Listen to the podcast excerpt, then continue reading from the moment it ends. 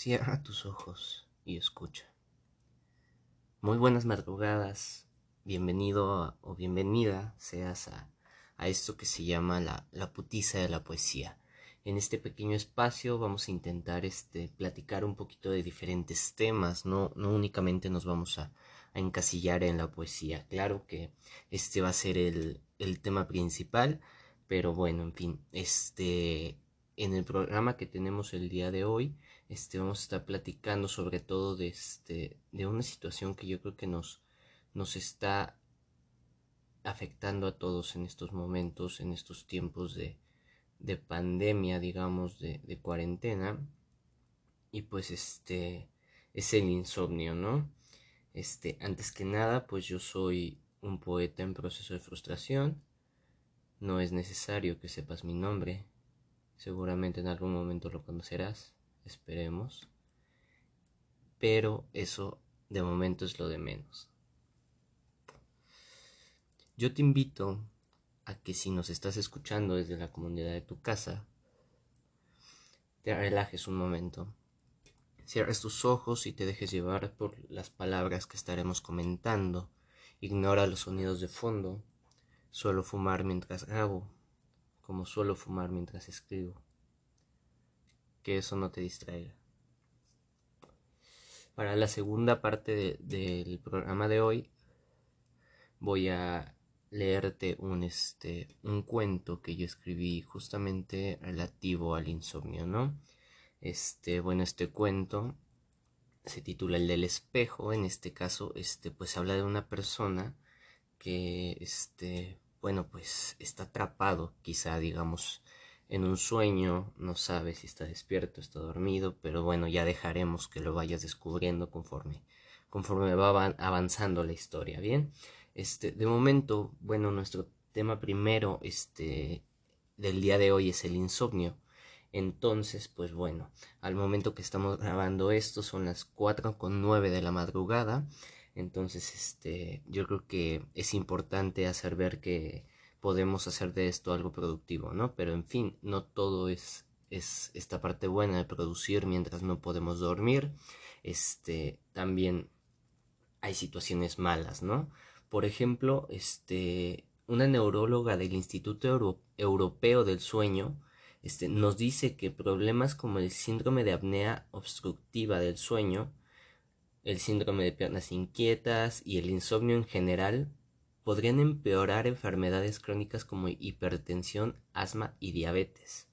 Esto pues bueno, ya de por sí tenemos un problema de salud complicado, entonces este pues si tú eres una de estas personas que padecen enfermedades crónicas como las que ya mencioné, pues es de vital importancia que puedas este bueno, más bien que necesites este controlar este, los episodios de insomnio, ¿no?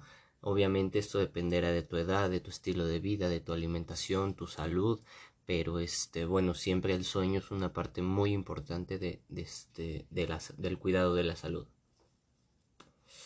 También se nos menciona que este, bueno, una de las principales causas del insomnio es el cambio de rutina, principalmente la falta de actividad que puede interferir con tus patrones del sueño Pensemos en, no sé, quizá un búho, que bueno, ellos tienen un sistema de dormitación diferente al nuestro. Ellos tienden a dormir por el día, a salir por la noche, pero su reloj biológico está adaptado a eso. No es el caso de los seres humanos. En este caso, pues los seres humanos somos criaturas de hábitos a final de cuentas manejamos su ritmo de vida, sabemos a qué hora despertamos, vamos al trabajo, comemos, regresamos, este, y bueno, finalmente podemos descansar de nuevo. Pero, ¿qué pasa cuando estamos enclaustrados como este momento?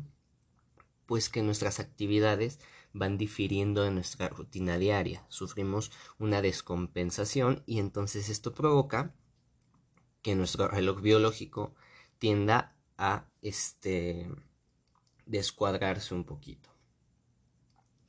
Pero bueno, también este, se nos dan algunas recomendaciones para que podamos evitar el insomnio, que básicamente se relacionan a esto que mencionábamos, al establecimiento de rutinas nuevas, en este caso porque obviamente las condiciones actuales en esta cuarentena pues no son iguales a las que se vienen manejando día con día de manera normal.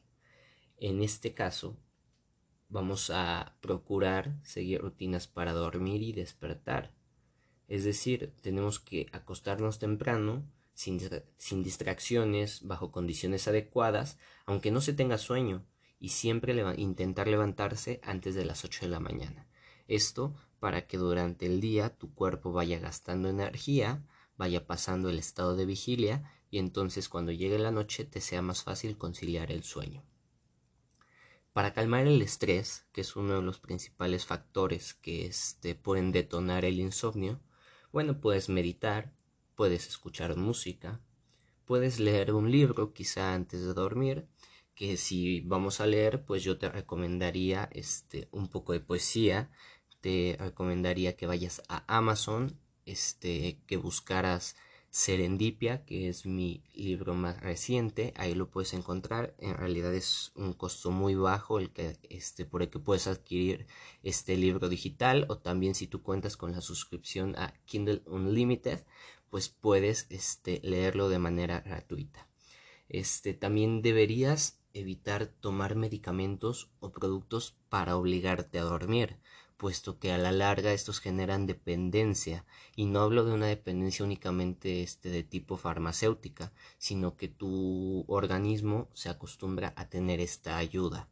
A la larga este cuando suspendas este tipo de medicamentos pues no podrías este conciliar el sueño sin ellos este, durante el día, este, deberías mantenerte ocupado también, este, intentar hacer actividad física, este, quizá algunos ejercicios en tu sala, este, y sé que no podemos salir, pero pues también es este muy, muy recomendable, este, pues que te dé un poco la luz del sol, quizá salir a tu patio a tu jardín, si no puedes, este, si no cuentas con uno de ellos, quizá este pues salir únicamente a tu puerta, dejar que te dé un poco el aire, este, ventilarte y dejar que te dé la luz del sol, ¿no? Esto también nos puede ayudar a que evitemos este, algunos episodios de depresión que tienden a ser este, comunes también en casos de, de aislamiento.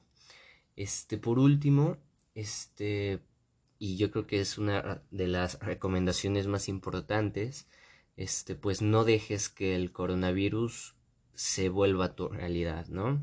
Si no lo estás padeciendo, eh, es obvio que te tienes que cuidar, pero no es necesario que entres en un estado de pánico total por esta causa, ¿no? Esto puede ser un detonante para episodios de ansiedad generalizada o de ansiedad este, eh, por las noches que te pueden dificultar este, el dormir y pues que pueden tener también ahí algún otro tipo de, de circunstancias perjudiciales. Este, bueno, estas son las recomendaciones más, este, más destacadas que vi. También para que evitemos la ansiedad, se nos recomienda por último, este, no ver las noticias antes de dormir. Se recomendaría verlas durante el mediodía, quizá por la mañana, pero no antes de dormir porque, bueno, pues con una situación tan alarmante como la que se está viviendo hoy, este, pues el ver sensacionalismo, el ver un estado de emergencia como el que se vive antes de dormir, puede generar ansiedad, preocupación, pensamientos recurrentes que no nos van a ayudar a que conciliemos el sueño. Bueno, este, yo creo que esta información te puede ayudar en algo. Si puedes este, tomar algunas de estas recomendaciones, quisiera hacerte énfasis también en la primera que hicimos en cuanto a la meditación. Este, en este caso, hay diversos canales en YouTube, este, música relajante en Spotify. Yo te puedo recomendar de manera personal un canal que se llama Easy Zen en YouTube. Este, bueno, no tengo ninguna relación con la producción de este canal, pero me gustaría recomendarlo porque en su momento a mí me fue de gran ayuda. Cuenta con diferentes tipos de meditaciones, música relajante y siempre te pueden ayudar a conciliar el sueño. En fin, pasamos al segundo segmento del programa del día de hoy. Este, siempre intentaré no hacer este, esto demasiado largo, quizá podríamos llegar a los 25 minutos, este, no me gustaría extenderlo más, pero este vamos a pasar a eso.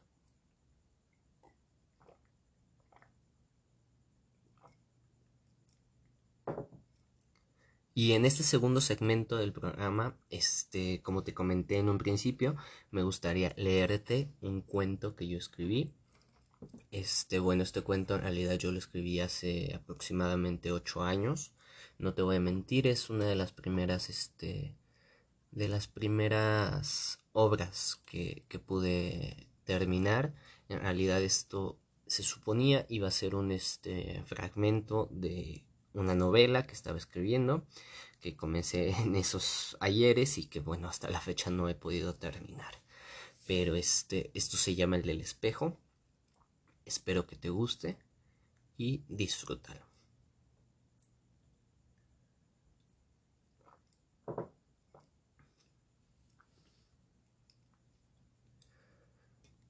Mi visión no se acostumbraba todavía a la oscuridad cuando me levanté del suelo helado y húmedo.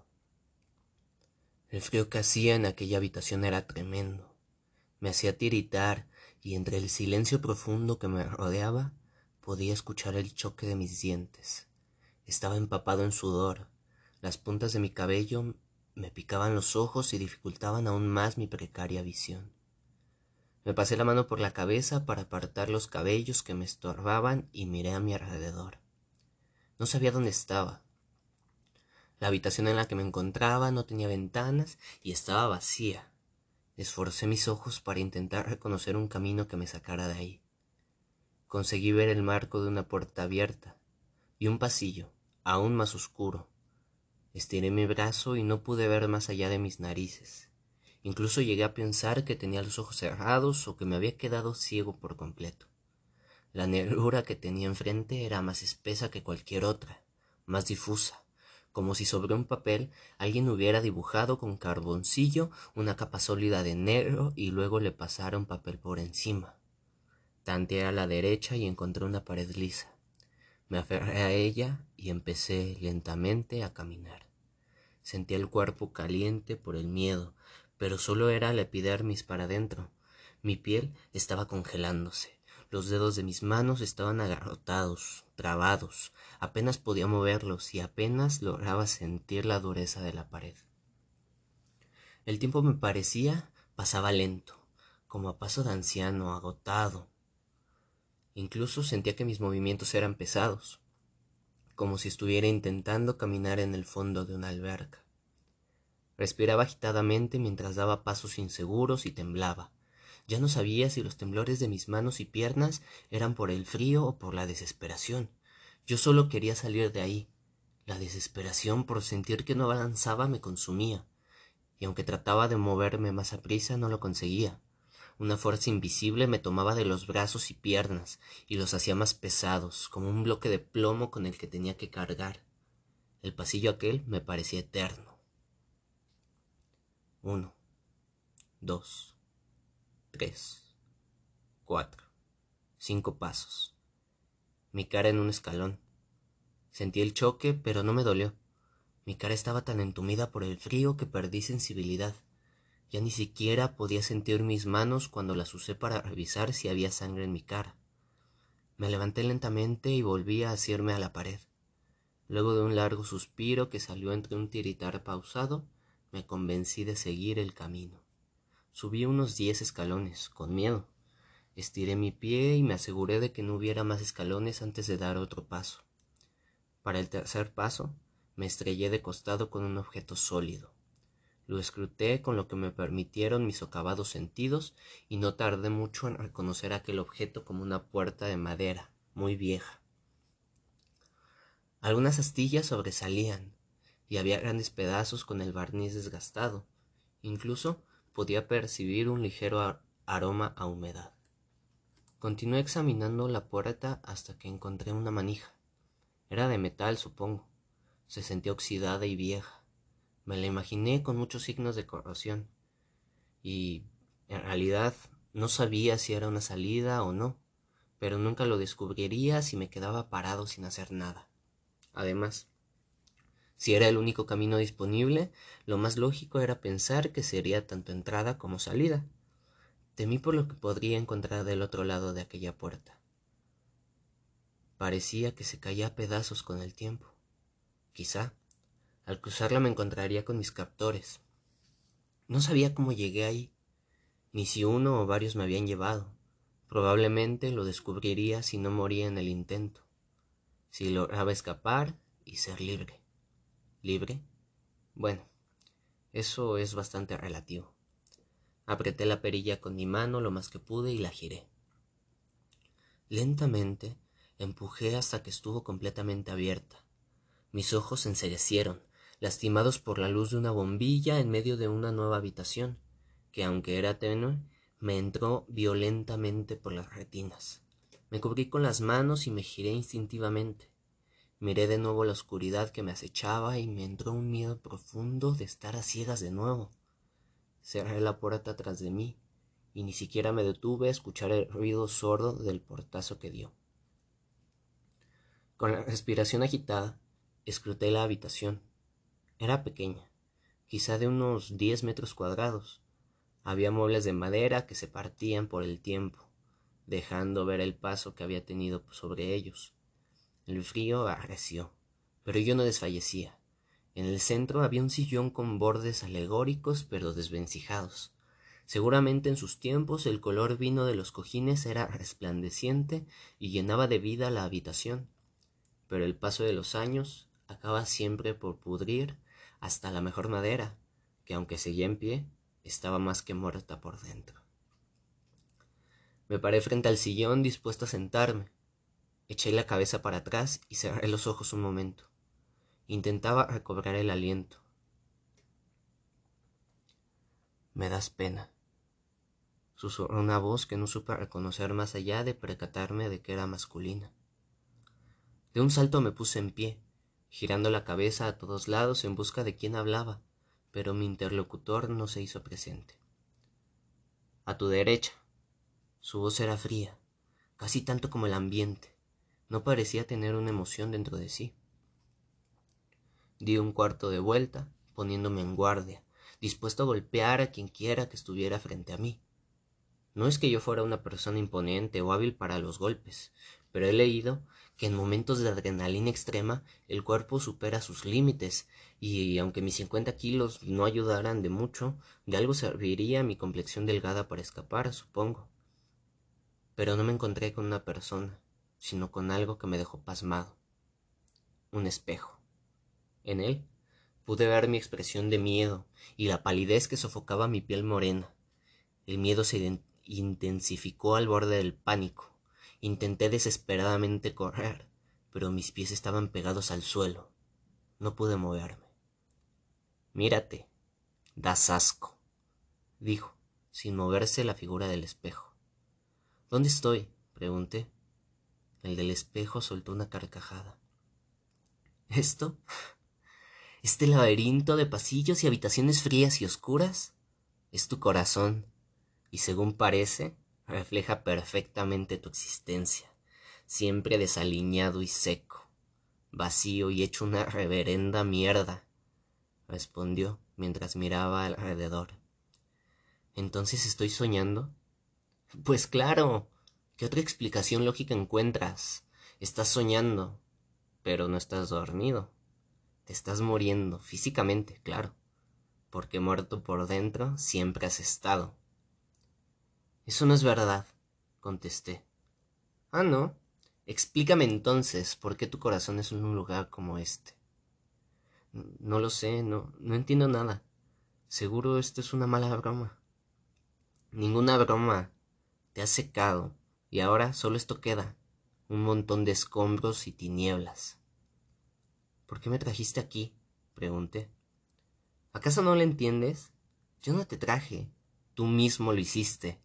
Esta es tu obra maestra. Has construido este lugar con cada acción que tomaste, cada una de las personas que heriste, las risas ante el dolor ajeno y la malicia que siempre has tenido. Eso es solo el material de construcción de este sitio. ¿O tengo que recordártelo todo? No, no, no, no es mi culpa. Es lo único que sabes hacer.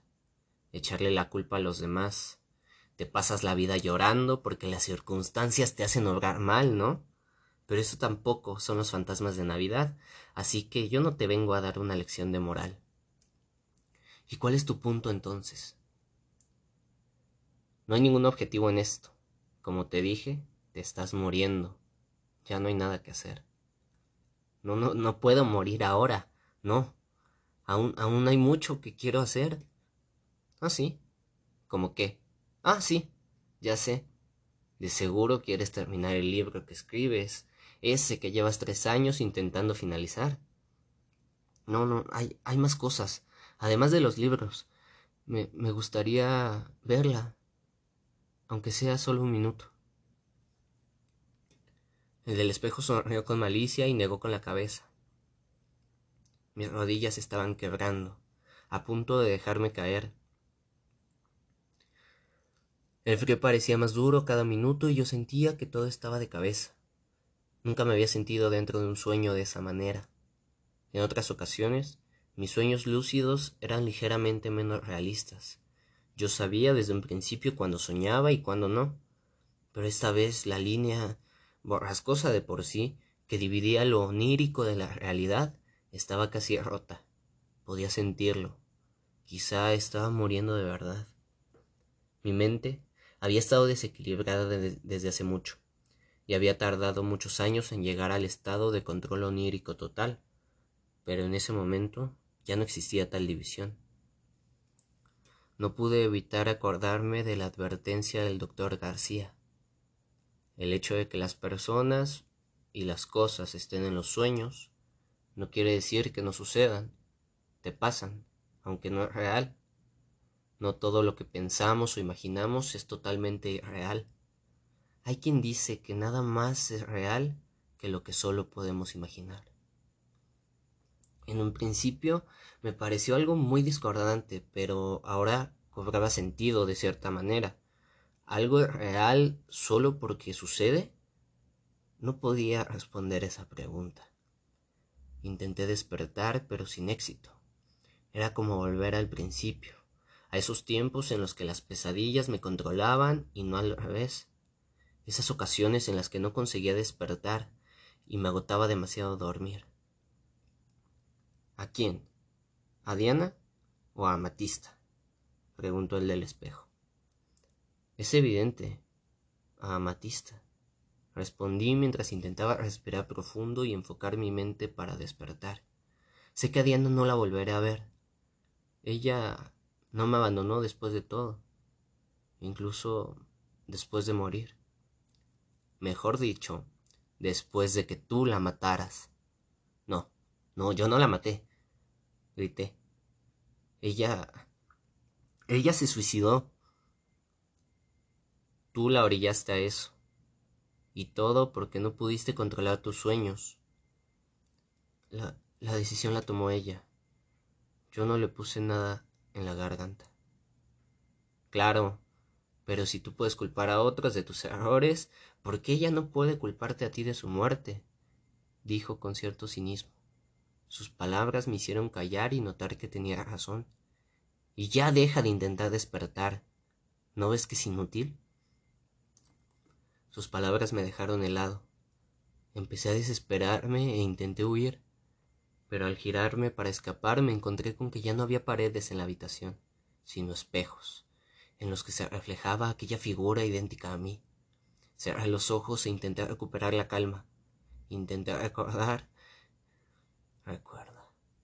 El secreto de los sueños está en saber que son sueños, en reconocer la realidad subconsciente como la realidad que nuestra mente moldea, nuestra mente moldea, nuestra mente moldea. No lo intentes, por favor, dijo la voz melosa de Diana. Volviste, dije al abrir los ojos y mirarla frente a mí. Estaba parada, con la mirada postrada sobre mí, luciendo aún más hermosa de lo que yo recordaba, con su piel blanca, que había dejado de ser cetrina, sus cabellos lacios como hilos castaños que caían libremente sobre sus hombros y sus ojos marrones destellantes, como cuando estaba viva. Sabes bien que no me iría. Siempre estuve aquí, respondió. ¿Cómo hago para despertar? No puedes. Si lo haces, morirás. Eso, eso, eso no es cierto. Lo es, respondió. Diana se acercó y me acarició la mejilla. Pude sentirla enteramente. No era como antes. Ya no sentía solo el tacto de su piel, ahora podía sentir el calor de su cuerpo la presión que ejercía sobre mi cara e incluso el latir de su corazón, que se extendía a través de su mano hasta mí. ¿Puedes sentirlo ahora? Estás más cerca de mí. Puse mi mano sobre la suya e incliné ligeramente mi cabeza. Entonces fue que lo entendí. No podía despertar porque yo no fui el que decidió dormir. No pude entender el por qué o recordar cómo crucé la puerta al mundo onírico, pero sabía que quizá no habría vuelta atrás. La muerte era un tópico inherente en mi vida, desde el avión en el que murieron mis padres hasta las muertes que derivaron de los primeros sueños. Pero pocas veces me detuve a pensar en la mía. Claro, deseé haber muerto con mis padres. Sin embargo, jamás me imaginé que antes de dejar este mundo me quedaría atrapado dentro del mundo al que tanto me aferré. Al principio, hacía lo imposible para no dormir, pero luego, cuando entendí la belleza y el poder que tenía dentro de mis sueños, intentaba estar dentro del mundo onírico el mayor tiempo posible, lo cual me distanció de Amatista. ¿Estás listo? preguntó el del espejo. Solo un minuto más, respondí aceptando el funesto final que me esperaba. No queda mucho, amor, agregó Diana. Le sonreí, sintiendo un poco de calidez dentro de mí. Me giré y observé el viejo sillón un instante. La miré. ¿Funcionará? pregunté. Si no funciona, morirás. Y si funciona, también lo harás. Así que no pierdes nada, supongo, respondió el del espejo. Debo intentarlo. No puedo irme sin despedirme de ella. Quizá Amatista sepa cómo es que llegué hasta aquí y espero que espero que esto funcione. Suspiré.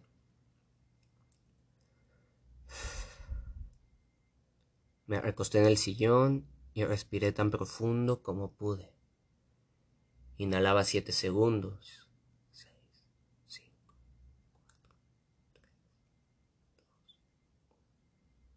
Contenía seis segundos.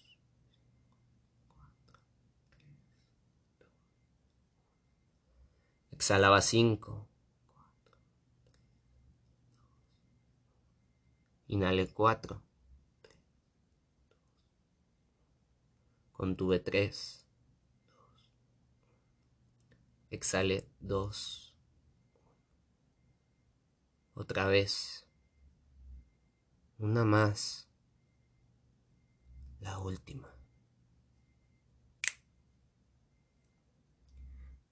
Bueno, pues muchísimas gracias amigos. Si, si te quedaste hasta el final de este, de este programa, este, pues qué maravilla que hayas este, escuchado este, todo lo que tuve que decirte esta noche. Espero que hayas disfrutado muchísimo este cuento, así como yo disfruté leerlo y como disfruté escribirlo.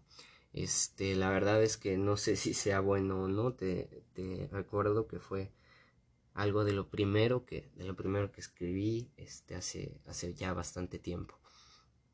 Este, en fin, este, no se te olvide que nosotros estamos disponibles en este podcast a través de Spotify, de varias plataformas digitales Anchor también es quien nos está este, hosteando este, esta plataforma. También estaremos disponibles en YouTube, donde además del el podcast estaremos subiendo algunos poemas, algunos blogs y diferentes situaciones de este tipo para que podamos estar en contacto. No se te olvide visitar mismusas.com donde este, estamos dando difusión a nuevos artistas, donde puedes encontrar también los links directos a mis libros para que los puedas disfrutar en Amazon. Ya próximamente los podrás encontrar en formato físico también. Es disponibles en la Ciudad de México. Ya este posteriormente empezaremos a expandirnos. Este te agradezco mucho que hayas estado esta noche con nosotros y bueno, en fin, no se te olvide, yo soy un poeta en proceso de frustración. Muy buenas madrugadas.